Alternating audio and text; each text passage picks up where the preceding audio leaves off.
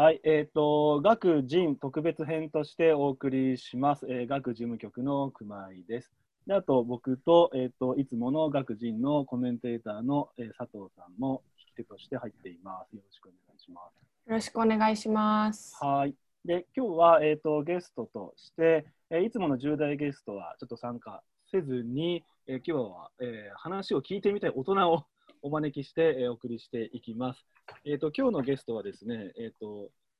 僕自身も、えー、と実は参加してるんですが、僕が学の事務局とともに、えー、と東京学芸大子ども未来研究所というですね、えーまあ、東京学芸大が、えー、とその、えー知見をですね地域社会に還元していくために作った NPO がありまして、僕そこの教育支援フェローという、えー肩書きも持っています。で、その NPO の理事でもあり、そして東京学芸大教育イノベーションセンター教授の、えー金子義弘先生を今日はお招きしてお送りしていきます。よろしくお願いします。お願いします。よろしくお願いします。教育インキュベーションセンタあ、ーそうだ、教育インキュベーションセンター。僕今なんて、なんなんてイノベーションって言ったような気がしますあそうだ教育イノベーションセンター教授の金子義インキュベーションセンターです。インキュベーション、そうだインキュベーションインキュベーションセンターの金子義弘先生です。はい。よろしくお願いします。します。あよろのし、くお願いします。はい。で、あの、今日のテーマなんですけども、まあ、まさに、まあ、学というところで、まあ、学びと書いて学と、まあ、呼んでるわけなんですが、その、まあ、まさにこう、学びを捉え直すというか、捉え返すというか、えー多角的に学びを捉えていきたいなというところを考えて、まあ、学をやっているわけですが、まさに金子先生も、いろんな角度からその学びを捉えて、いろんなあの活動、まあ、研究もしてらっしゃるというところで、まあ、ちょっと小1時間、いろいろとトークを広げていきながら、なんか新しい学び像っていうのが見えてきたら嬉しいなというふうに思ってます。はい。で、まず最初に、金子先生、あのかなりいろんな活動をされてらっしゃいますが、ちょっとその金子先生の、あの活動のご紹介っていうのを少し自己紹介がてらしてしていただけますでしょうか？はい、わかりました。えっ、と、東京学芸大学の金子と申します。よろしくお願いいたします。えっ、と、私、あの、一応専門というか、研,、まあ、研究している部分は遊びだとか、あと、あの、共同というようなところをちょっと研究をしていてですね。で、まあ、主にあの、今している仕事は本当に産学連携とか、産学間の連携、共同において教育がどうやって行われていくかというようなことを、えっ、と、進めていこうとしています。で、教育インキュベーションセンターっていうところは、えっ、と、今、あの、孫泰造さんという、あの、方がやられているミスルトという会社と連携をしていて、エクスプレイグラウンドという事業を進めています。でそこでは本当に大人も子どもも関係なく、えーとまあ、ラボを作っていて、それが学びになっていくっていうような、まあ、あの本当に公教育をアップデートしていくとか、公教育を変えていくための新しい学ぶ場のあり方みたいなことを、えーとまあ、実践的に研究していけないかということで、えー、と東京学芸大学の中にもそういう、まあ、実験ができる場所を、えー、と実際に作ってしまってで、えー、と実際物を作ったりとか自分たちラボを進めたりするっていうところから、うんえー、とそれが本当に未来の学校になっていかないかなというようなことを今ちょっと研究をしていたりします。うんえー、と実際に、まあ、あの今40ぐらいラボが立ち上がっていて、えー、と大人も入っていれば最近中学生も入ってきたり最終的には小学生にも入っていってもらいたくて、あのまあ、本当に50代の大人と小学生が一緒になってラボ活動をしていて、まあ、そこから社会実装をしていく何かが生まれていくみたいなことが作れていくといいなというふうに思っております。そんなところですが。はいありがとうございます。はいあの本当に今、インキュベーションセンターが、あれですよね、学芸大学の、小金井の学芸大学の中に、もう建物としてできつつある。そうですね。一つ、あのーはい、住友林業さんから寄付していただいた木造の建物が一つあるのと、うんうん。えっ、と、その次にもう少し大きめの、えっ、と、デジタルファあのファブリケーションみたいな場所と、えっ、と、人が集まれる場所みたいなものを、うん多分来年の、来年中ぐらい、今まさに設計しているところなので、来年中ぐらいには作られるかなという感じです。うんうん、あのラボっておっしゃいましたけど、要はあれですよね、こうなんていうか、座学座って、すえっと椅子にずっと座ったまま、何かこう話をずっと一方的に聞いてる授業スタイルというよりかは、なんかじ実践的に何か作ったり考えたりっていうのを実践的にこうプロジェクト型ではい、はい。いろいろこう学んでいくっていうようなことを総称してこうラボっていうはい。感覚。あのー基本的には好きなことをやっていいよって言っていて、ラボにうん。ルールはい一つしかなくて、実はラボのルールは、えーと、やってることを発信してくださいと。うん。えーそれは他他者をあの要するに刺激することになるし、うん。あの学んでることは発信してくださいということだけうん。ル,、ルールで、あとはまあ何やってもいいですよっていうような話にはしていて、うんうんえっとまあ、だから面白いもので言えば、えっと滑り台を超える遊具を、熊井さんにも一回入ってもらったことある。はいはいはいはい。滑り台をより面白い遊具を作ろうって言って、大人が4、5人集まって、どう 滑り台より面白い遊具をどうやって作れるんだっていうことをなんかずっと話してたりとかですうんね、うんうん。あの居心地ってなんだみたいなことをあの真面目に話してたりするとかですね、うんいうことをしてたりとか、中には本当に金文ラボって言って、その先生はあの古代漢字が専門の先生なので、うんうん。あの古代漢字をやりたいんだけど、とにかく仲間がいないんです、最近っていう話で、うんうん。あの仲間集めから始めたいみたいなとこもあったりして、でもそれはすごく面白くて、まあ、こんな話してたら長くなっちゃうんですけど、漢字とか言語ってすごいやっぱ面白いところがあって、うんうんうんあの最近あの、その先生と話してたら、うん本当に言葉が作られなくなってきているというか、明治時代の近代の時にあの日本って大量に言葉を作ったんですよね。うん。あのヨーロッパから新しい概念が入ってきた。自由だとか個人だとか、うん。全部翻訳語なんですよ。うん。でそれをインディビジュアルってそのまま言わずに個人ってうん。訳そうとしたわけです、うん。先人たちは。うん。その活動自体がすごい面白いし、うん。それによってもちろんいい点悪い点あって、インディビジュアルと個人が全くイコールにならなかったっていうこともあるし、うん。逆にでも深く理解するために個人って名前をつけたみたいなところもあると思うので、うん。なんかそういうことをやりたいねって言ってやってるところもあります。新しい概念を生んでいくみたいな感じ。です、そうです。うんなんか新しい概念、ただスマホって言ったらスマホって言っちゃうんですけど、スマホって新しい日本語本来なら作ってきたわけですよ、うん。昔はね。うん。あのスマホに当たる何か。うん。スマホっていう一文字の漢字を作ってたりしたわけですよ昔は。そんなことがなんかできなくなってきたこと自体がその読解力だとか言語能力にも 関係しているんじゃないのかっていうことはなんとなく本当の意味で理解してないんじゃないのかとかですね、うんいうことがなんかこうできるといいなと言いながら今仲間を集めていてようやく大学生が一人見つかり。いないんですよあの古代漢字が好きだみたいな大学生がですね。そうやって話聞いたら面白そうですけどね。うん。ですよね。漢字ってすごい面白いですよ、うん。えちなみにそのラボには、まあ、最終的にはさっきおっしゃいましたが、えっと、中学生とか高校生とか、まあ、小学生も含めてこうなんていうかジェネレーションを超えていろんな人が集まるで、まあ、要は学びの共同体的な感じなわけですよね。はいそういう学びのコミュニティ作っていこうよっていう、うんあの活動そうですね。いや、なんか本当によく話すのは、うんうん、さっき、あの、よく話すのは、サイン、コサインみたいなことも忘れちゃうじゃないですか。忘れちゃう。はい。我々、あの、専門でない部分は、小学生、中学生と同じレベルだと思うんですよ。はっきり言って。うん。だから別に中学校に行って、もう一回物理学ぶ、物理中学校ないですけど、うん。理科学びたいみたいなことがうん。普通にあっていいし、うん。うん。大学で物理学ぶって言ったら相当ハードル高いんですけど、うん。うん。もう一回高校行って、物理ちょっと最初からやってみようみたいなのは、うん。うん。そしたら50になったらあり得るんじゃないのかっていう気もするので、うんうんその初等教育みたいなものが、うんあの本当に大人に解放されていくっていうのはすごく大事だなと。う んだし、なんかあの、例えば、椅子を作ってることが仕事の人がいたら、学校に行って子供と椅子についてクラブを作りますって言ったら、仕事にもなるし、うん。子供にとっては学びにもなるって話になる。うんでもちろん、その椅子を作ってる人も子供と椅子を作ることによって新しい学びが出てくることもある。うん。うん。うん。なんですかね、なんかもう 本当に年齢関係ないんじゃないのって話。うん。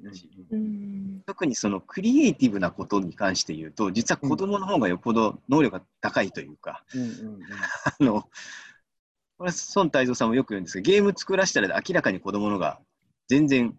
いいんだって、僕の頭で作るよりよっぽどいいっていう話なんですよね。で、そのクリエイティブっていうことで言うと、大人も子供も関係ないじゃんって話。うんうんなんかそこをなんか崩していくのが必要だなと思っていて、うんなんかあの簡単に言うと近代なんです、学校制度ってできたのは。うんでまあ、よく話しますけどあの、ちょっと前までは7、8歳になったら社会に出て、社会に出ながら学んでたし、小さな大人みたいなイメージだったんだとうん子供時代みたいなものもなかったんですよね。ね。普通に大人と付き合って働きながら学んでたんですよね。うんそれはなんか普通だし、うんなんかその話をすると長いですけどね、あのそもそもうん18歳までにこれを学べっていうリテラシーが今決まってるわけですね、学習指導用。うんうんだけど、そのリテラシー自体が猛烈なスピードで進化していってるわけじゃないですか。うんうんだからプログラミングできるようになりなさいだとか、うんうんえっと、追加されてってるわけなんですよね。うんうんうんで、それって、でも僕じ、もう50ですけど、うんプログラミング学べないじゃないですか。あ、えー 学べないっていうのはそういう、えーはい学ぼうと思えば学べるんですけど、うん。リテラシーとしてつけなきゃいけないんだけど、うん。30代の人はプログラミングっていうリテラシーはついてない状態なわけじゃうんないですか。うん。それを考えたら、えうん。こんだけリテラシーが進化してるんだったら、やっぱずっと学び続けなきゃいけないし、うん。そのずっと学び続ける場所はうん。用意しておいてくれたら嬉しいねって話で、プログラミングが全員できるようになった方がいいよねって話になってるんですね、今。学校教育に入るっていうことは、要するにそういうことじゃないですか。うんプログラミングはある程度全員できるようになっといてねっていう。うんだだからこそ小学校にプログラミング入れるって話だうんと。うんうんだけど、よく考えて30の人はできないんですよね、そのリテラシーないって話になる。うんうんまあ習ってないということですよね。習ってない。習ってないので、そのリテラシーをつけるっていう意味で言うと、学校はずっと開かれている必要がうん今後どんどん出てくるんじゃないのかなと。こんだけリテラシーがものすごいスピードで進化している中で、えっとまあ、18歳までで学んだことで太刀打ちできないよねって話だと思うんですよね。うん。なので、学校がどんどん開かれていくといいっていうことは思うん。って、子どもと大人が一緒に学ぶ。で、まあ、その学びのコミュニティみたいなものを作ろうとしたときに、すぐ地域で学校つ、あの地域の人が入っていくと、うん。先生として入っていく。んですよ。うんうんうん そうするとあの、あんまり言うと怒られるんですけど、うんわしわしがコマ教えちゃうって言って、じいちゃんが入っていくわけですね。それはね、実はでも教育にはやっぱあまりならないんですよ。あ手取り足取り教えてしまうし、はいはいはい。あの学校の先生は今本当に教えるっていうことの意味も考えながら、どうその子供から力を引き出してみたいなことを考えるんですけど、うんやっぱりあの、わコマ教えちゃるっていうじいちゃんはですね、ま あ昔ながらの教えちゃるをするわけですね。でだそういう入り方をするんじゃなくて、うん。バッタが好きな子がいたら、バッタが好きなじいちゃんが入ってきて、一緒にバッタの研究をするみたいな入り方をして、大人と子供のこ学びのコミュニティができていくと、うん。どっちにとってもいいんだと思ううん。し、場合によっては、子供の方がバッタのこと知ってるかもしれない。俺、バッタのこと学びたいんだよってじいちゃんが入ってきた方が、多分学校は活性化するし、学びが活性化するんだろうなという気がうんうんすごくしてますね。金子さん、すごい笑顔で、なんか、ものすごくおっしゃってますけど、あの、なんていうか、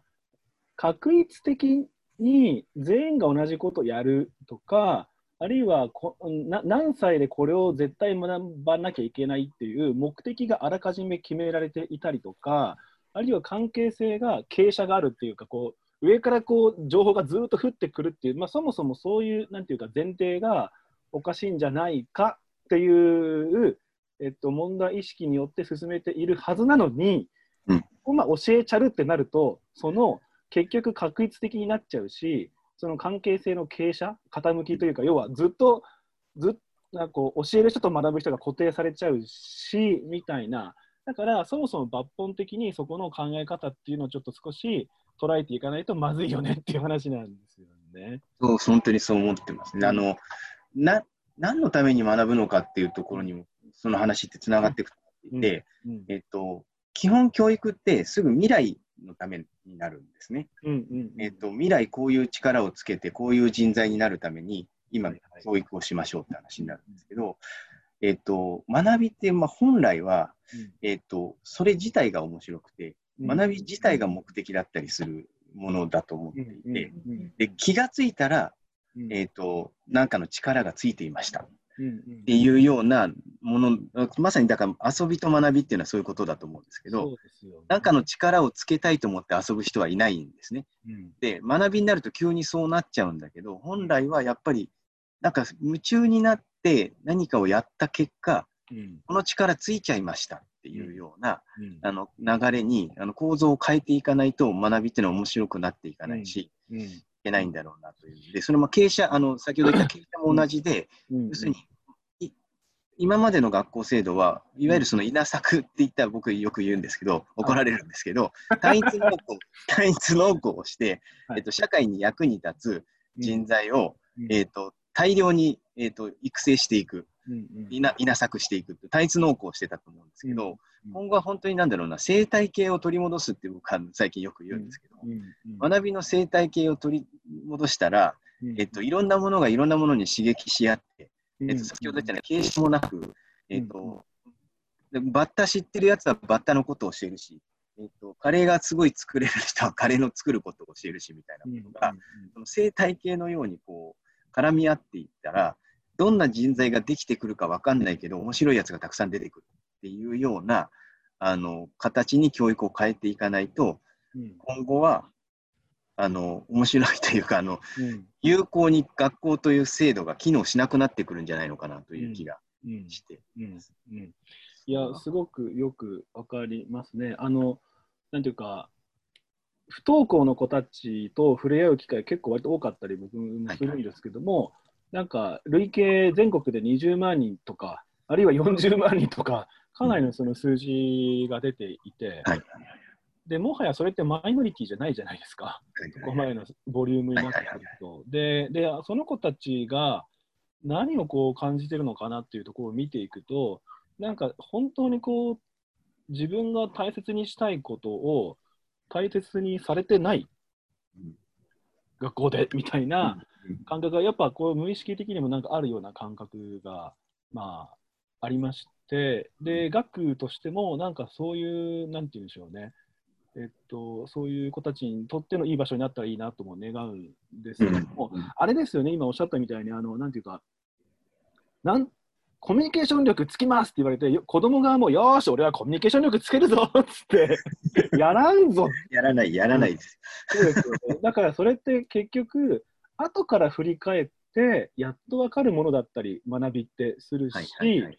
えだから事後的に気づくっていうか、だし、えっと、なんて言うんでしょう、えっと、そこに偶然性というか、うん。たまたまやってみたらよかったみたいな、たまたま感もあったりとかしてるけど、その偶然性とか事後的っていうのは、非常にこう、なんて言うんでしょうね、なかなか認められづらいですよね。そうなんですよ。で、うんまあ、そこもなんかすごく深くて、そこの話になっちゃうとまた別の話になると思うんですけど、どう能力っていうものがうん本当にあるのかっていううん ことも考えなきゃいけないなと。うんうんでうんまあ、知識技能でうん。何かを分かってるっていうことは測れるんですよね。だから認知能力っていうと思うんですけど、うん。あの算数のこの数式が分かってますかうん分かってませんかっていうのは測れるんですけど、コミュニケーション能力が高いか高くないかって、うん。なんかば場合によるよねって話。でふ昨日はコミュニケーション能力高かったけど、今日は低いなみたいなうん。感覚が多分あると思うんですよ、みんなでも。この人とならコミュニケーションできるけど、この人とはコミュニケーションできない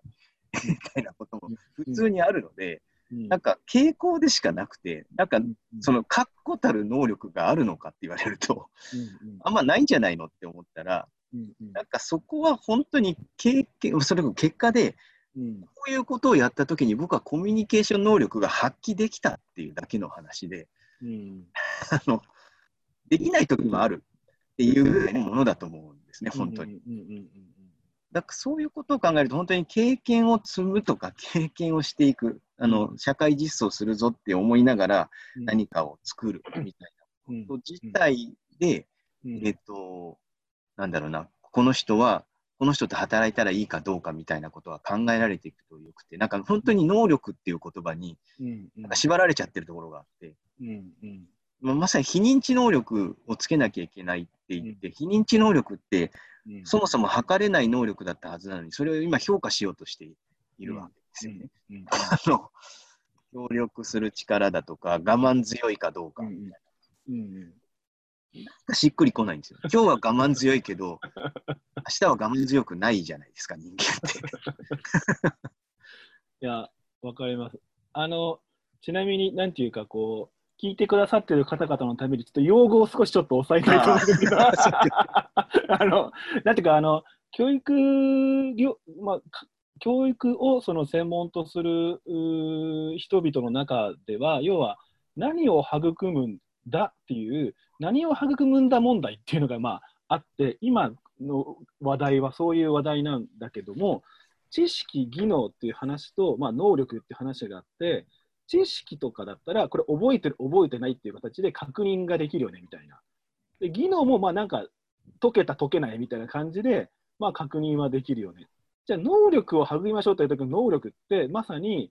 発揮できる時もできない時もあるし、まあ、だからその傾向、まさに金子先生おっしゃる傾向としてしか捉えられないはずなのに、なんだかあたかもその能力が固定的で、ずっとこ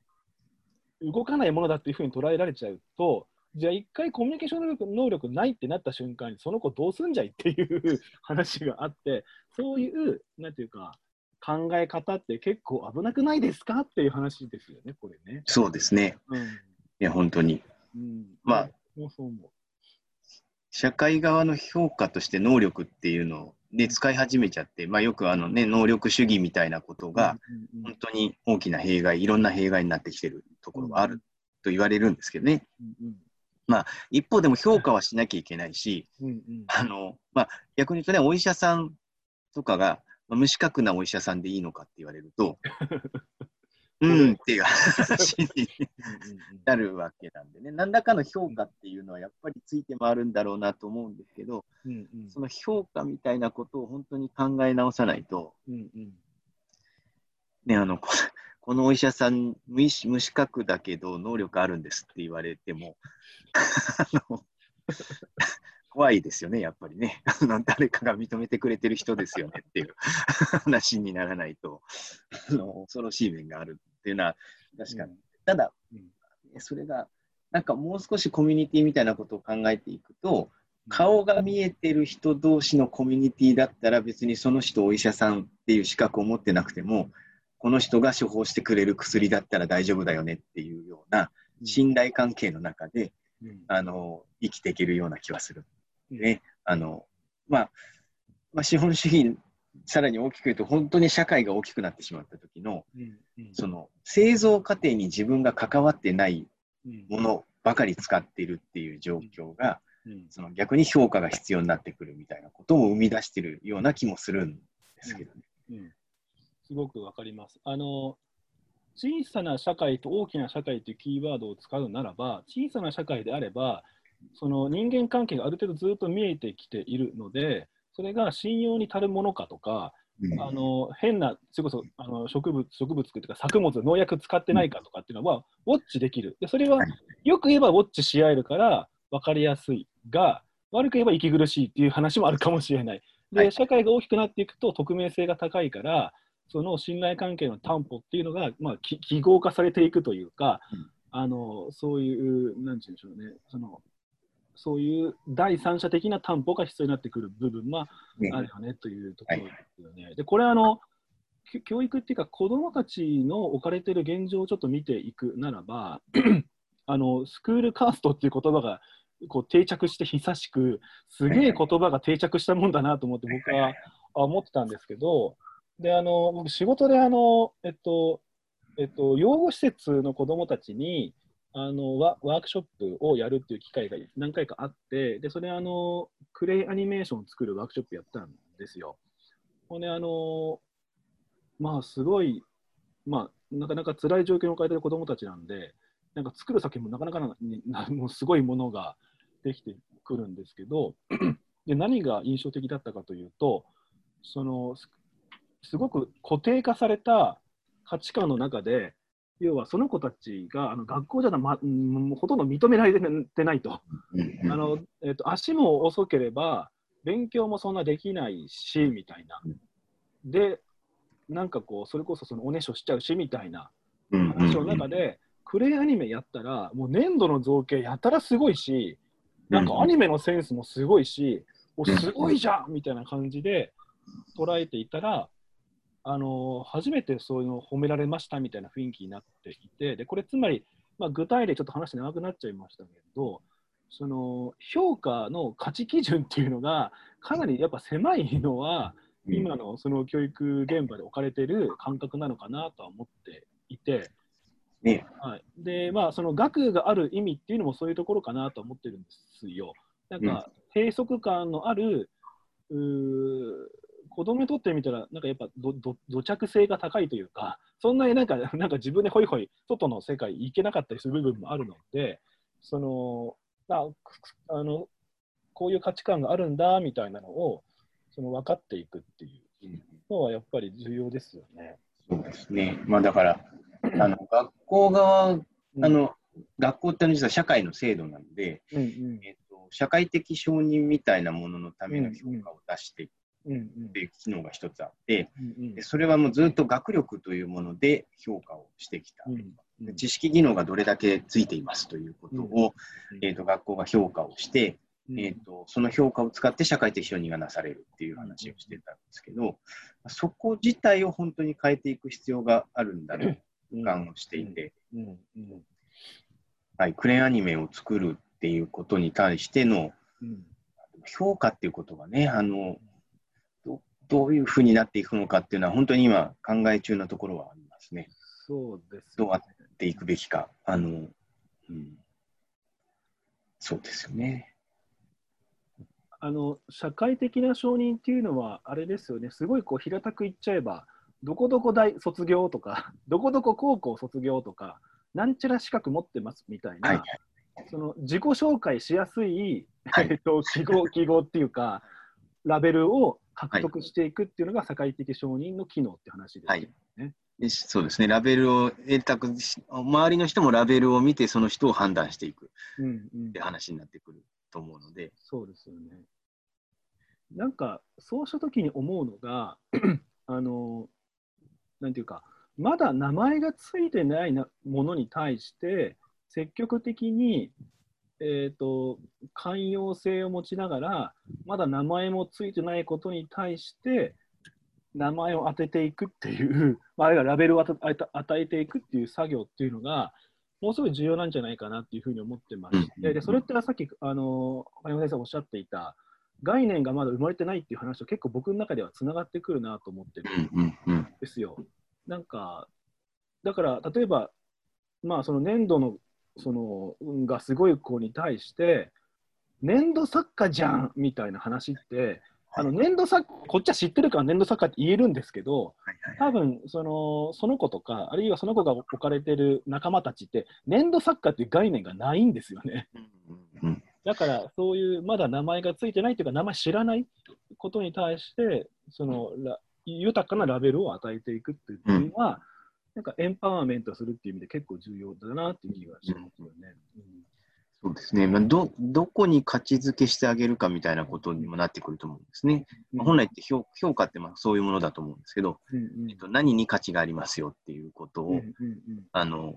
まあ、評価していくってことになるので、うんうん。まあそうですね、何らかの価値みたいなものを認めてあげるっていうところもありつつ、じゃあでもさらにそれで粘土、全くそれがうんない状態の人間とか子供たちはダメなのかっていうと、そうじゃないし、みたいなところは難しいですよね。そうですね。そうですね。そうですね。あの、そうなんですよ。つまり、これって、なんていうか、この社会に役に立たなければいけないのか議論っていう 議論になってくる。で、その、なんていうか、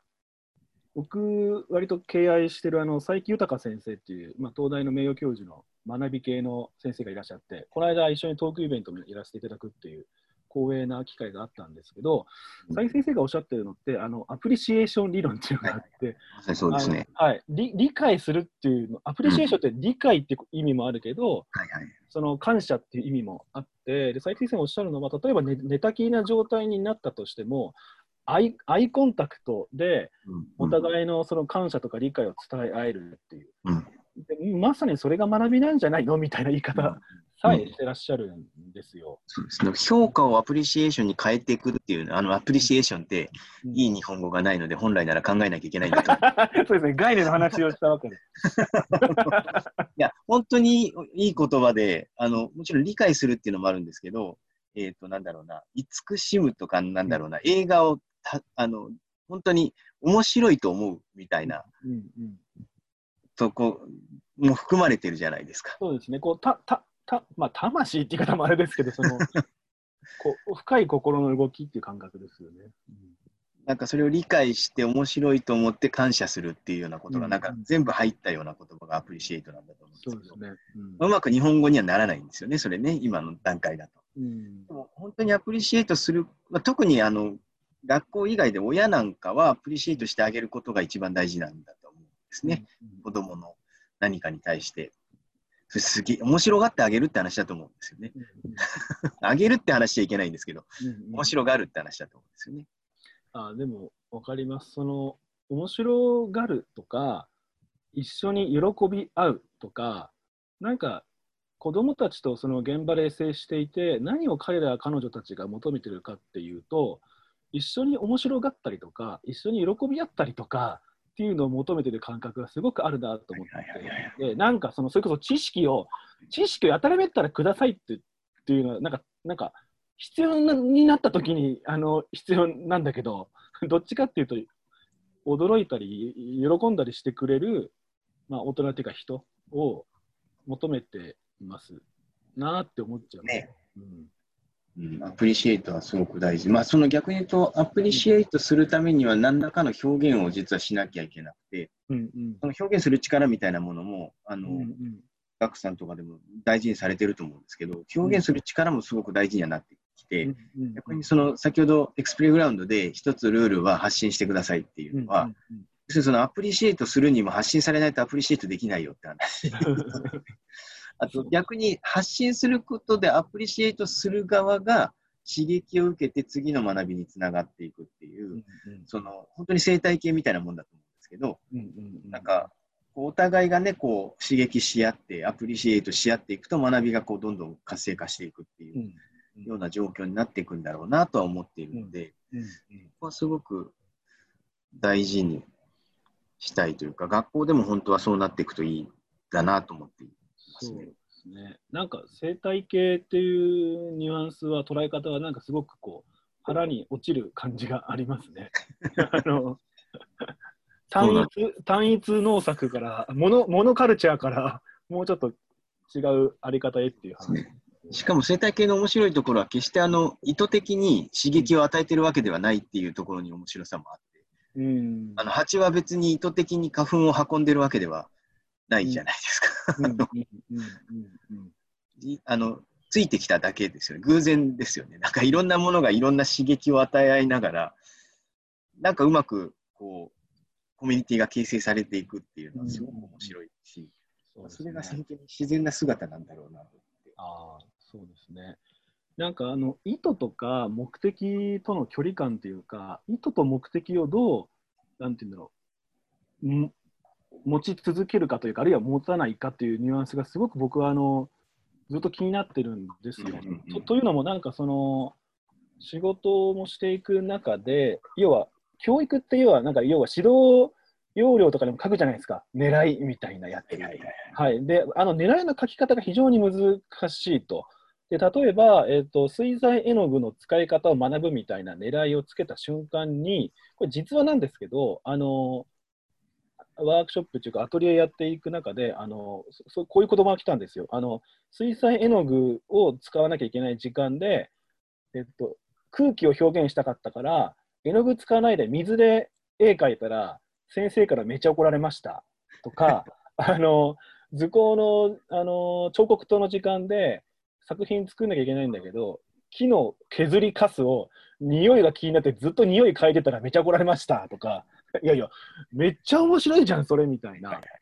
でもおそらくそれって、えっと、教える側が指導要領っていうか目的をかたくなに持ちすぎると目的から外れた子が失敗っていうかエラーになっちゃうんですよね。はいはい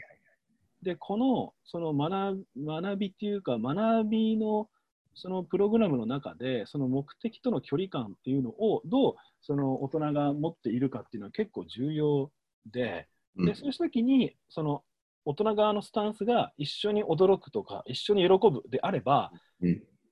この桜の木の 匂いも嗅いでみたらみたいな、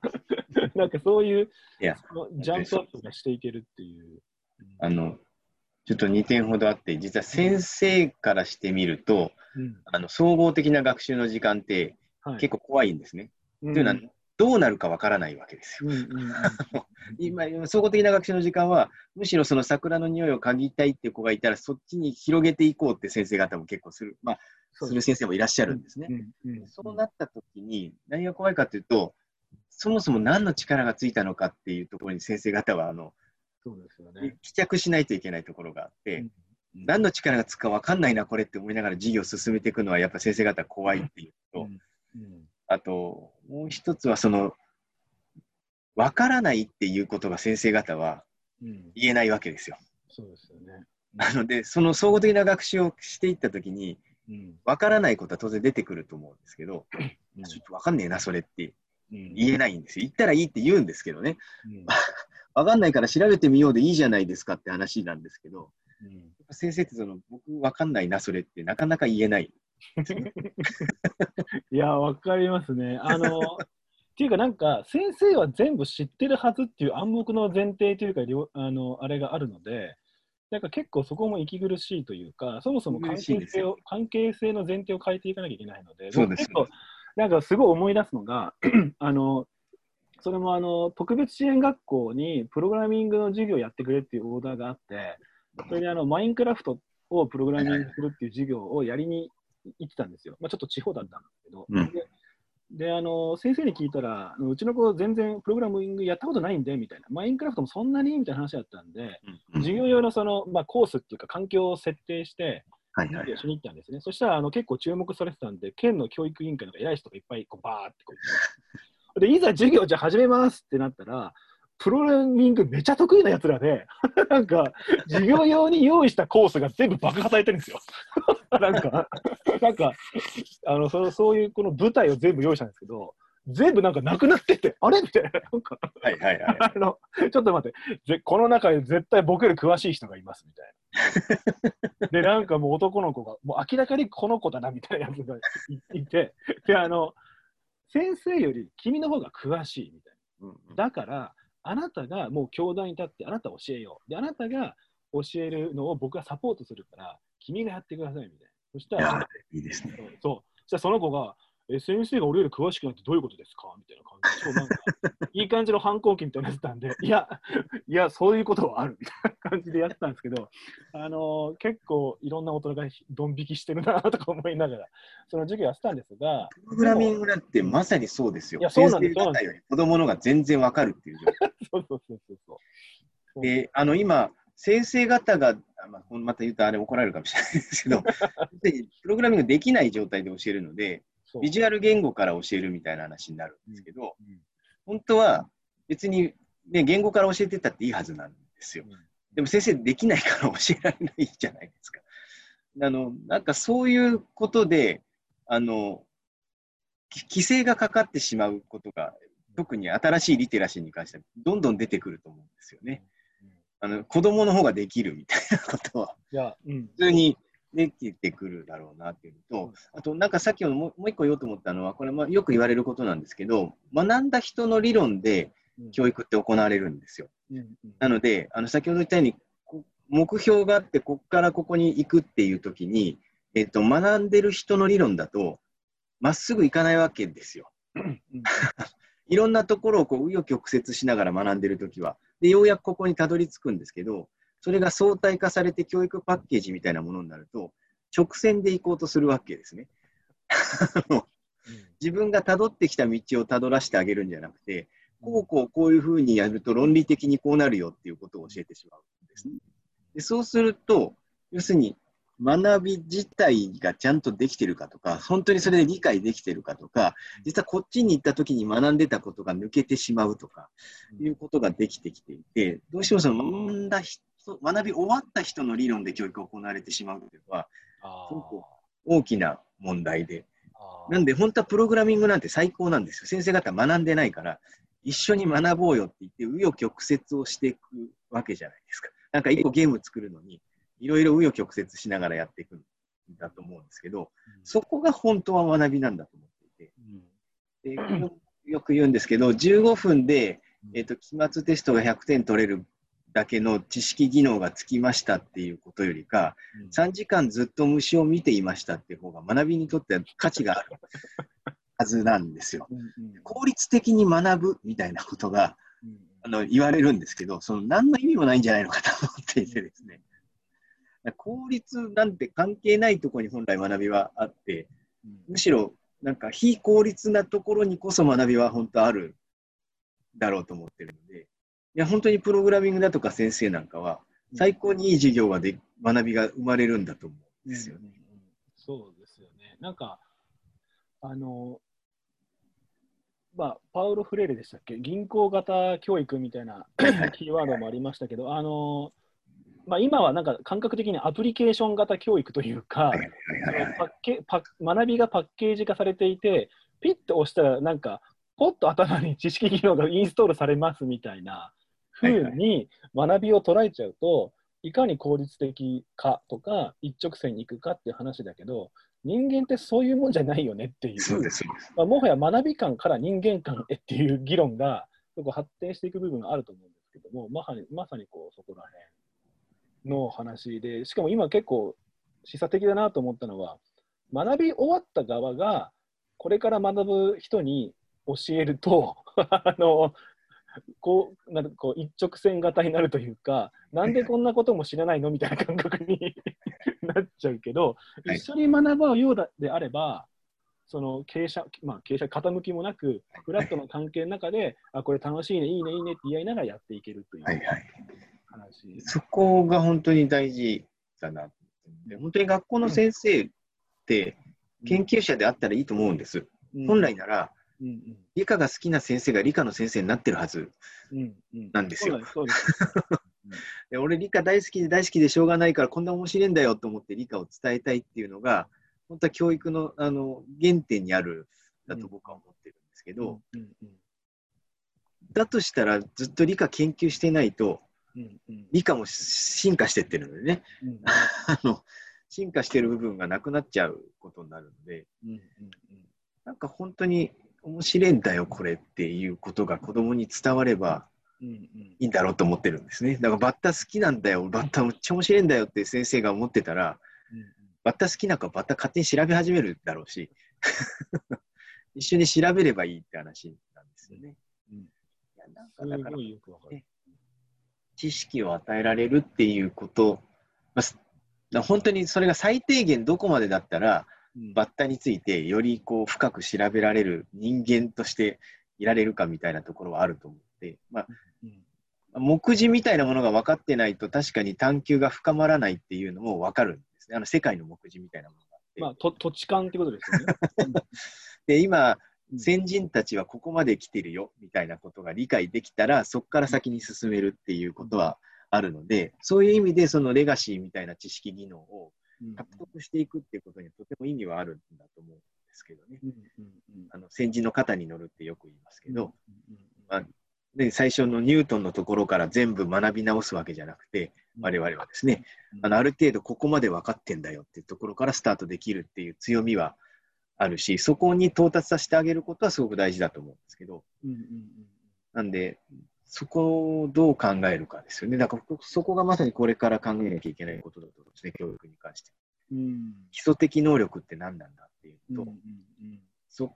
基礎的能力でその経験的な学びってよあの要するに、問題解決型の学びだとか何かその実践をしていくだとか問いを自分で解いていくみたいな学びに、えっとススタート地点はどこに置いたらいいのかとかですね、でもちろん学び続けるので、えっとスタートあくまでもスタートでいいんじゃないのかと僕は思ってますけどね。うんうん。なんか世の中には面白い問いがたくさんあってうん。これ僕でも解けそうって思えた瞬間にうん。もう学校を辞めて問いを解き始めたらいいんじゃないのかっていううん。していて。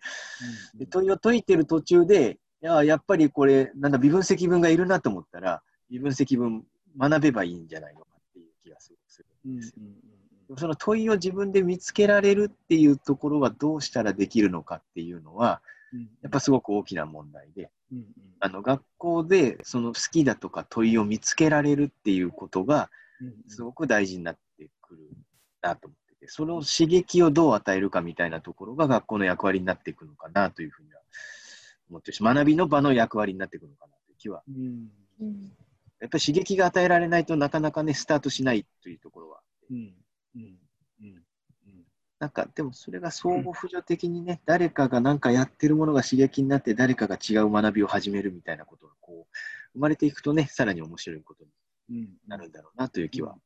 するんですけど。いや、あの、そなんか、なんか、わかりますっていうボキャブラリーなんか違うような気もするんですけども、なんかあの、まあ、わかりますっていうか、あの、スタート地点ってやっぱ大事だなと思っていて、なんかこう、着火する感覚というか、まあ、腹に落ちて何かが動いていく感覚というか、で、あの、まあ、そのコロナの状況でメタファーとしては正しくないんですが、そのやっぱり本当に面白がってる人の近くにいたりとか、本当になんか突き詰めてる人の近くにいると感染するんですよね。まあ、うつ、うつる。なんかはい、スウェーってうつる。で、また新たな、その、パワーが出てくるみたいな話がやっぱりあるなと。そうなんです。それってあの今回場を場の持つ意味みたいなことを考えていたときに、あの教育でもよく言うんですけど、うんえっと見せるうん。のとやってみせるのは違うんですね。で教育ってやっぱやってみせないといけないっていうあの文脈はあって、あのパワーポイントでうん。物理の公式をボンって出すのと、先生が黒板に書いていく物理の公式を。でだとあ理解が明らかに違うっていう感触は物理の先生方にあるあの先生方にあるわけですよ。わかるわかる。うん それはやってみせてるんですよね。はいはいこういうふうに式を作っていくんだよっていうのをやってみせてるところがあって、黒板にね。そうなんですよ。うんうんで、成果物ってもう情報になっちゃってるので、うんあの情報を見たら、わ、すげえとしか思えないんですけど、うんやってみてるところを見たら面白そうって思えるんだと思うんですよね。うん。でそれがすごく学びの刺激になるんだろうなとうん。思って、なんか、綺麗な、ね、芸術作品を見ても、なんか作ろうって思わないんですけど、多分誰かが作ってんのを見たら、お、すっげえ面白そうだから俺も粘土やってみようみたいな話になるんだと思うんです。よ。うん。だからやっぱその、なんか出来上がっちゃった成果物じゃないところから刺激が生まれるようなうん気がすごくしていて、それ多分学んだものの理論と学ん学ぶ人の理論みたいなところも同じだと思うんですよね。あの最適化されちゃった作品みたいなものからは、なんかその新しい活動の刺激ってなかなか受けれなくて、作ってる過程を見ることによって、なんかこう自分が刺激されていくみたいなことがあって、それなんか僕は最近チラ見とかよそ見みたいなことが学びにとってすごく大事なんだなというか、そういう場があるからこそ面白い。だ会社も一緒なんじゃないのかなと思って、なんか隣のやつがなんかなんかやってるみたいなことが刺激になって、あ、俺も頑張らなきゃみたいなことになるのは、やってるのを見てるからだと思うんですよね。それがなんか成果として報告されちゃうと、あ、なんかすげえもんやってきたなみたいな話になってしまうので、そういう意味で場っていうのが、なるほど。もちろんオンラインの場でもいいんだと思うんですけど、なんかオンラインの場だってチラ見よそ見今できないですよね、なかなかね。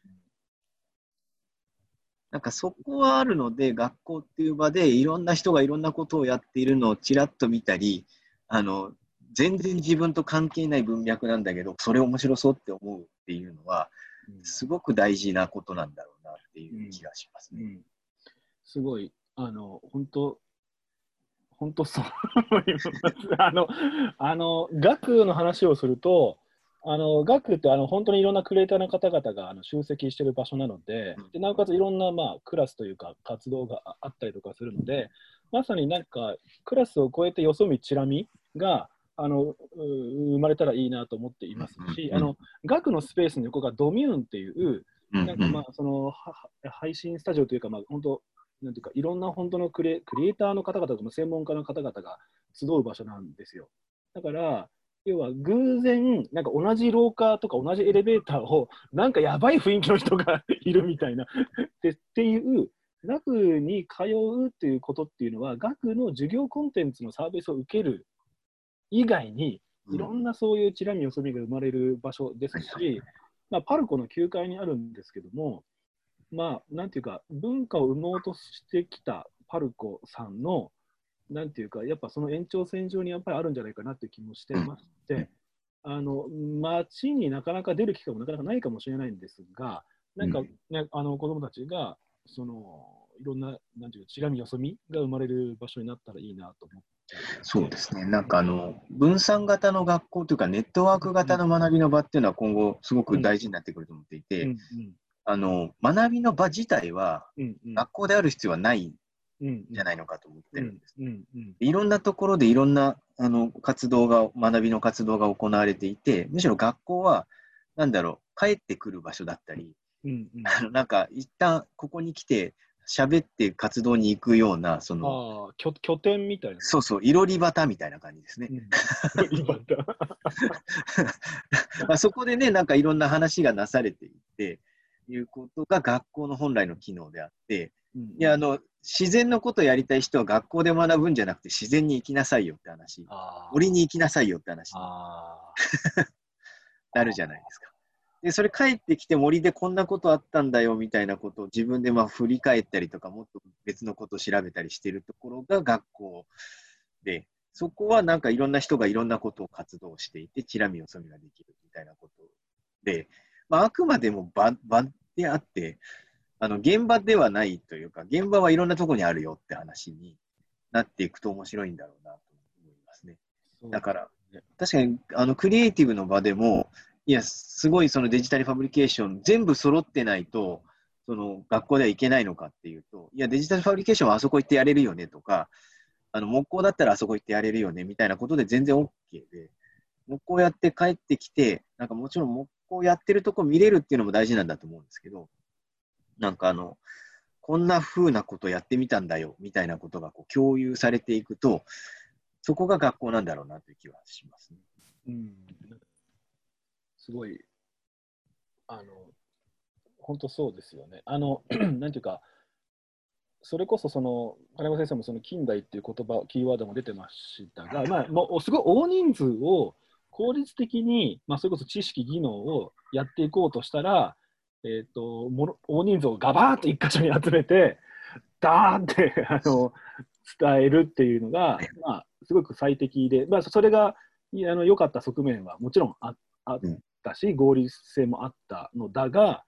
それで失われたものっていうのが、まさにあのいくつかある中で、そのげ現場、つまりなんか森とか動物のことを学ぶんだったら、その動物や森のところ、その現場っていうか本場、うん。本場に行った方がよくね？みたいな話が、まあ、林間学校レベルじゃなくって、はいはい。僕らの授業からやる。でそれっておそらくあの町とか社会を一つの学びの資源と捉えて、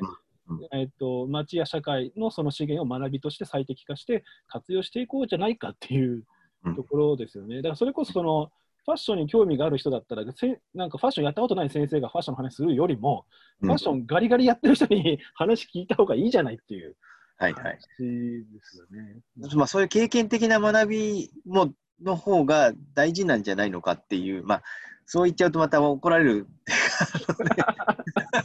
とかあるんですけど、はいはい。もちろん経験的な学びの重要性っていうことに関しては、異論を挟む人はまずいないと思うので、うんそれだけになっていいかどうかっていうのは別ですけど、うんうん。あのそこはすごく大事なんだっていうのは、うんあのあると思いますね。うん。だから、いや、だからそもそもあれですよ、子供だけが学ぶんじゃないっていうことなので、うん あの学びを子供が子供だけでやってる必要はなくてっうんうんていうことだと思います、ね。いろんな人がやったらいいし、うんいろんな人が学ぶ、まあ、学ばなきゃいけないじゃなくて、学びは面白いので、うんうんあの学び始めたらいいなっていうふうにそ思うですね。そうですね。なんか、学びって、誰かがどこかに独占できるもんじゃないよねっていう、うんなんか、その独占を解放していく作業でもあって、今までクリエイターがそういう学びをやるみたいな話は、まあ、いろいろあったとは思うんですけども、ある種その学びの独占っていうのを少し解放していく作業でも、まあ、この学っていうのは、まあ、あるかなと思っていて、はいはい。であの金子先生がさっきおっしゃってる、なんなんて言うんでしょうね、その感感染させしていくっていう、うん。その多様、えっと、生態系みたいな、はいはいはいはい、あれってやっぱりあのイインフォメーションとインスピレーションって全然違うよねっていう話になってくる。いや、本当そうですね。はい。で、知識、知識、まあだからインフォメーションとして覚えた、覚えてないみたいな話なんだけど、あの、先生がおっしゃるそのスタートが大事だよねっていうのは、インフォメーションじゃなくて、インスピレーションの話なんですよね。で、そうはい。で、我々はインスピレーションの話をしてますっていう ことが、あの、いや、そうだと思いますね。うん。ですよね。あなそうだ、刺激を本当に与えて、なんか、おーって思えたら、もうそこで、うん。まあ、学びはある程度、まあ、もちろんサポートしていかなきゃいけないんですけどね、まあ、それをサポートしていく形が、あの新しい教員の形になっていくんだと思うんですうん。けどね。インスピレーションを与えるのと、うん。まあ、あのくじけそうになった時に支えてあげるとか、そうです。うん。いうことが大事になってくるそうですよね。かなと思ってますねうん。なん。で、まあ、あの本当にアーティストの方が、あの10代のあの、ね、あの若者とはい。あの関わり合うというのはすごく面白いことで、まあ、クラフトマンシップではないん。ですけど、まあうん、作ることの中に学びってすごいたくさん。あると思うので。あのまあ、全てあの作ることの、うん、がじゅ中心になって学びが行われていくというのはすごく面白くて、うん。うん。うん。あのまあ、言ってみればクリエイティブってなんかすぐアート作品だとかになっちゃうんですけど科学の何か新しい知識だとか概念もあれ想像してるんですよね。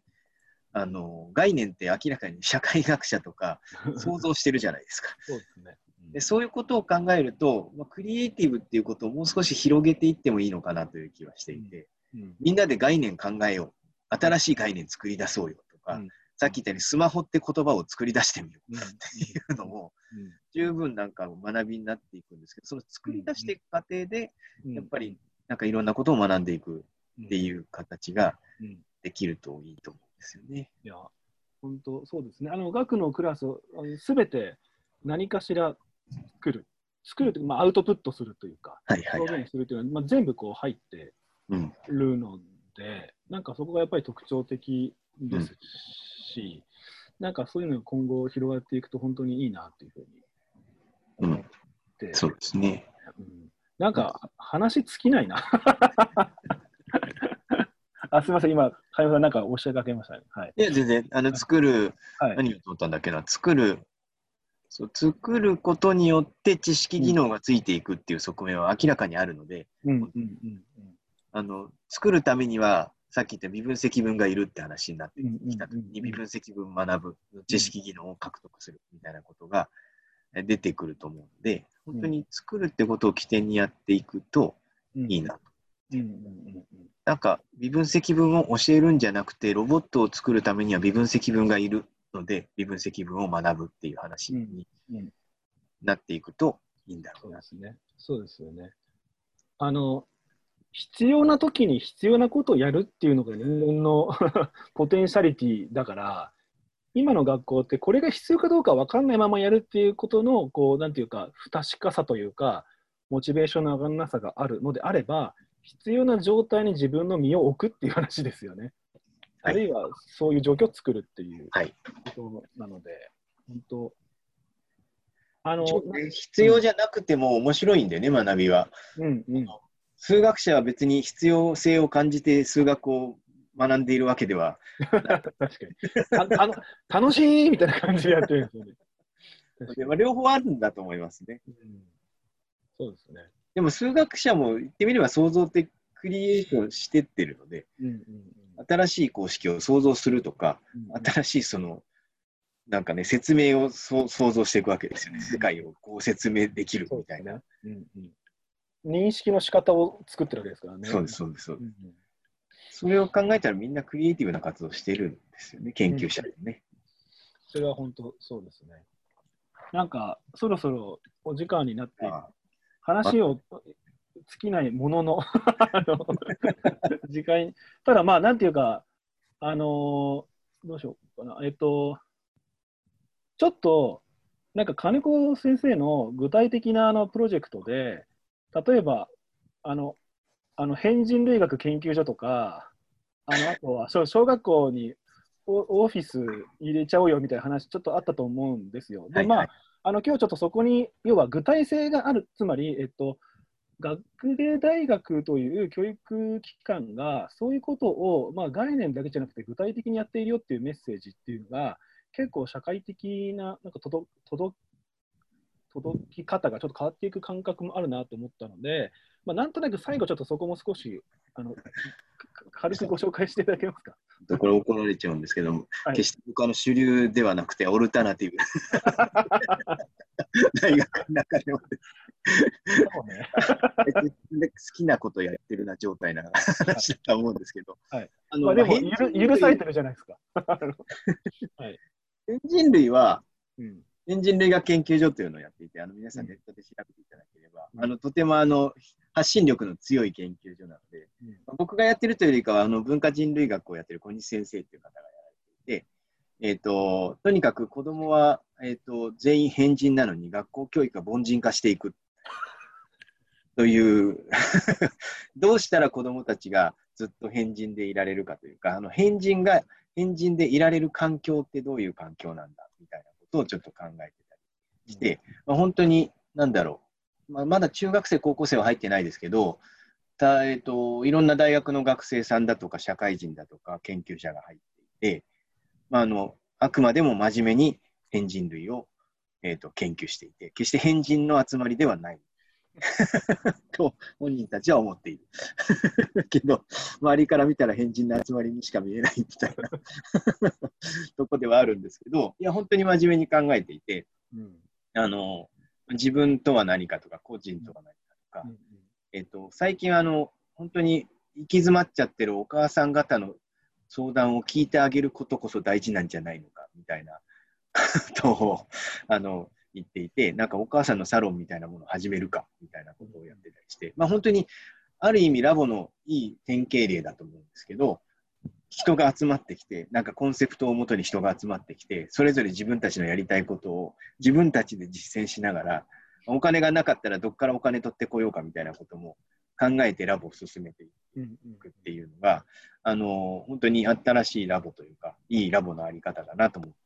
ます。でそういうのがあって、そういうラボが本当にたくさんできていって、さっき言ったように、そういうラボがネットワークのようにつながっていって、どこかそのいいろり端みたいなところで、みんながなんかこうコミュニケーションを取り始めたら、それが本当に未来の学校になっていくんじゃないのかっていうことを考えている。と、もう一つ、あの、付属学校の方の、あの、あの、新しく未来の学校を作りましょうっていうプロジェクトも始めているんですけど、まあ、それはどちらかというと、やっぱ学校の制度の中で、えっ、と、学校が今実際に運営されている学校を変えていこうとしているので、まあまあ、ある程度地続きのイノベーションみたいなことをしようとしていて、まあ、まさに公立学校でもできるようなことをなんか付属でできないかっていうことを考えているんですけど、あの、どうしても学校って、えーと、いろんなことが外部から入ってきて、これをやりなさい、あれをやりなさいって言って変えられて、プログラミング教育やりなさいって言われて、学校の先生はやりたくないけどやらなきゃいけないっていうようなあの状況がずっと起きている。まさに ICT ってそれで広がらないんじゃないのかと思うんですね。あの ICT 使えっていうふうに言われるわけですよ。でもいや、そんなもん使わなくても教育できてるしっていうのが現場側にはあるわけですよね。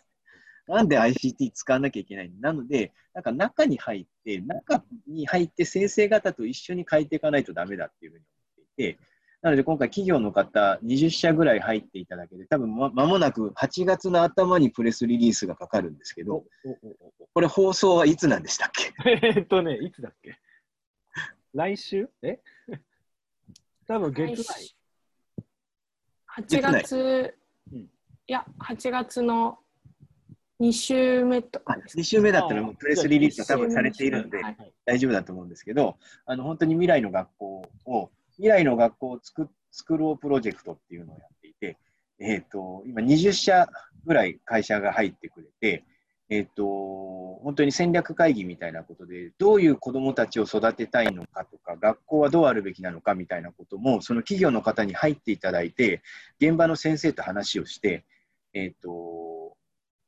あのそのまずコンセプトを決めましょうって言って、コンセプトがようやく決まったので、プレリリースをかけるんですけど、まあ、同時に多分20個ぐらいプロジェクトが多分動き始めると思うんですが、あの先生方がやりたいこと、企業の方が、えーと、こんなことやれます面白いんじゃないですかねって持ち込んだものとかいろいろあるんですけど、やっぱあくまでも先生と企業の方が、えーと一緒に進めていく、まあ、僕はそれは学びだなと思ってるんですけど、一緒に進めていくような形で学校を変えていけないかっていう中で、一つ、あの僕が考えたのが、あの企業の人たちが、あのより学校の先生と、まあ、内部に入ることってどういうことなんだって思ったら、やっぱりこの人結構いつもいるねっていう話 しないと、あの信頼感もできないし、内部に入ってるってことにならないなとえっと、職員室をコワーキングスペースにできませんかって話を学校とずっと話をしてたんですね。でようやくあの机を一つ開けてくださると。いうことになり、で企業の人には、まあ、今回のこともあって、どこで働いてても一緒じゃんっていう人が多いんですね、特に参加してくださってる企業の方は。うん、なので、職員室に机あるんで、うん、ここコワーキングスペースだと思って働いてくださいと。うん、その代わりあの先生があの話しかけてきますとか、休み時間になって子供が話しかけてきますっていうような状況で、あの働いてみませんかっていうプロジェクトをちょっと始めようとしていて、そうするとあの先生方がなんかちょっと困ったことをずっと相談できたりだとか、先生が何かやってんの、さっきみたいにチラ見して企業の人が、それ、すっげえ無駄なことしてますよねって話を、普通に先生方に言ってあげられたりとかするようになるだろうし、まあ、逆に放課後は、子どもたちとラボ活動を企業の方たちが始めてくれたりしたら、さっき言ったあの国用の人も入ってくれてるんですけど、椅子を作るっていう椅子クラブみたいなのを作ってくれたらですね、はい、小学生と国用の人が一緒に自分たちの椅子を考えてるみたいなことができてきたら面白いなと思って、でそれをさらに進めていくと、実は親が学校にいたら一番いいんじゃねえのかっていうあの考えもあって、先ほどの話は学校ってあの社会システムなんで、実はすでに、えーと、共通資本なんですね。あの、うんえーと、投票は学校で行われるわけですよ。うん、だし、避難場所にもなるわけです、学校って。なんか学校って実は共有されてるんですけど、その学びっていうことにおいても学校が共有され始めたら、あのいいなと思っていて、親子で朝登校して、お父さんとかお母さんは、えーと、どっかで午前中は仕事をしていますと。だけど午後になったら自分の子ではなくてもいいと思うんですよ。他の子でもいいと思うんですけど、なんかラボ活動を始めて、子供たちと一緒に家に帰ってきます。みたいな形になると面白いなと思って。て、でさらに進むと、午前中仕事してるんだけど、今日なんか「源氏物語」の古典の授業があるらしいと思ったら、ちょっとあの古典の授業を受けてきます。みたいな感じで、大人が普通に古典の授業を受けるみたいなことが行われても、全然いいんじゃないのかなと思っていて、あのそういうふうな形でしあのシェアスクールって言ってるんですけど、あの本当の意味で社会資本としてあのソーシャルキャピタルとして学校が共有されていく、でずっとリカレント教育もそうなんですけどずっと学んでるみたいな状況ができるといいなって、働いてることと学んでることが同じ場所で行われるといいなと思ってるんです。ね。本当に学校ってソーシャルキャピタルとしてはすごいよくできていて、家から15分ぐらいのところに必ずあるわけですよ。そうですね。言われてみればそうだな。それってなんだろう、本当にみんながそこで働いたら、いろんな問題解決するんじゃないのっていう、シェアオフィス別に新たに作る必要ないじゃんって話なんですよね。校庭あんだけ広くなくていいから、そこになんかシェアオフィス1個建ててしまえば、子供とランチできる。だから親嬉しいですよね、多分ね。まあ、子供嬉しくないかもしれないけど。確かに。思春期近づいてくると結構辛いかもしれないですけど。でもね、週に1回ぐらい、親父とランチ食べてあげるよって娘が言ってくれたら、親父はむっちゃ嬉しいですよね。そうですね。なみたいなことが起きるといいと思って、その取っかかりとして、なんか、うん、あのコワーキングスペース、職員室の中に作れないかみたいなことも進めようとはしていたりします。とワクワクします。なんかこれはね、本当に誰に話しても、誰も損しないし、絶対やりゃいいんだよねみたいな話になるんですけど、うん、や、本当にあとソーシャルキャピタルってことで言うと、これまたかなり問題なのかもしれないですけど、うんいや、学校って高層ビル化しちゃって上に人が住んだらいいじゃんって思うんですよ。はい。だって、すごい街のど真ん中にあんだけ広い場所で、あの、不動産価値としては相当なものですよ。まあね。でプールもついてるし、体育館もあるし、うん言ってみれば調理もできるし、うんうん何でもできるんですよ。でもそれ夜使われてないわけ。うん土日も使われてないって話になる。うんうんそしたら別にあの家に帰ってきたらですよ、学校が家だとしたら、うんシェアキッチンあるじゃんって話なわけですよ。結構でかいシェアキッチンあるよねって話になって、なんか本当に3階まで教室だけど4階以上は人が住んでますみたいな。場所にしたっていいんだよなって思うんですけどね。いや、なんか、あの、あれですね、なんかこう、機能文化？機能でこう今、都市デザインも全部分化していってるし、そもそも学校の授業そのものが国語国語算数理科社会で全部分あの分化、分かれていって、なんか理科の授業中に歌いたくなったら歌っちゃダメだぞみたいな雰囲気感とか含めて、機能分化しすぎていくものを一回ごちゃ混ぜにしたら面白くねっていう。本当にそうだと思います。大人も子供も仕事も学びもうん全部ごちゃ混ぜにしちゃったらいいんじゃない僕は思ってる。あまあ、熊井さんなんか遊遊ぶように仕事してると思うんです、基本的にね。そ そそうっすね。仕事なのか遊びなのかよくわからないっていう 状況だと思うんですけど、うんまあ、本当にそういう世の中になってくるんだろうなっていう気がするんですよね。そうですね。いやなんか遊ぶように仕事をしたらいいなと僕は本当に思ってます。ありがとうございます。なんか、話尽きないんで、あなんかもう何回かやってもいいかなと思ってましたけど、あのでも、なんていうか、えっと、金子先生も我々も実際の実践してるプロジェクトや現場があったりとかするので、そうするとまさにあのおっしゃる通り、あの自分も変わっていくし、現場やプロジェクトもどんどん変わっていくじゃないですか。まあ、まさにアップデートもされていくんで、なんかそのアップデートされたあのなんとききわきわのその感覚、感触、あるいは知見っていうのを、なんかこういったあのラジオ、まあ、ラジオというか、まあ、こう情報発信と含めて、なんかいろんな、あのなんていうんでしょうね、いろんな人に届けていくようなことができても、まあ、いいなと思っていますので、ぜひちょっと、いや、全然、こ懲りずにお付き合いいただけると、あの、私でよければ。はい。いやいや、もうぜひ。じゃあ、まあ、アウトロというところで、なんか、かいちゃん、一言ありますか？急に？急に？急に。だ結構なこう洪水を浴びた感じ。そうですね。うん。うん。でもなんかその、学も最初はこう中高生って言ってたけどだんだんこう10代みたいな感じで広がってきたりなんかその学自体2月から、えっと、自習室としてプレオープンしてたんですけどなんかその時もパルコのスタッフの方がこう来たりとか なんか結構やっぱりパルコの9階を通るのって中学生はあんまり一人でフラッと来たりしないからいや大人の方が多かったけどやっぱりなんか大人の方の方が反応がすごいいいっていうか高校生が通るともうこっちは高校生だと思って 駆け寄っていくんですけど 結構逃げら逃げられるっていうか「え何ですか?」みたいな感じでちょっとひ引かれるみたいな 感じはあってなんか大人の方がやっぱりなんか「えこんなの自分たちの時はなかった」みたいななんかすごい羨ましがる大人の方がすごい多くてだからそのなんか学びがこう開けるっていうのはすごいいいなって今話聞いてて思いました純粋に。なんか教えられる存在だってことが染みついちゃってるんだと思うんですよね、子供たちは。教えてくれないのみたいな状況になるんだと思うんですよ。うんそうですね。なんて言うんだろう。まあ、こんな感じで、まあ、学そのものは、あのーそんな怖い場所じゃないので、ぜひ、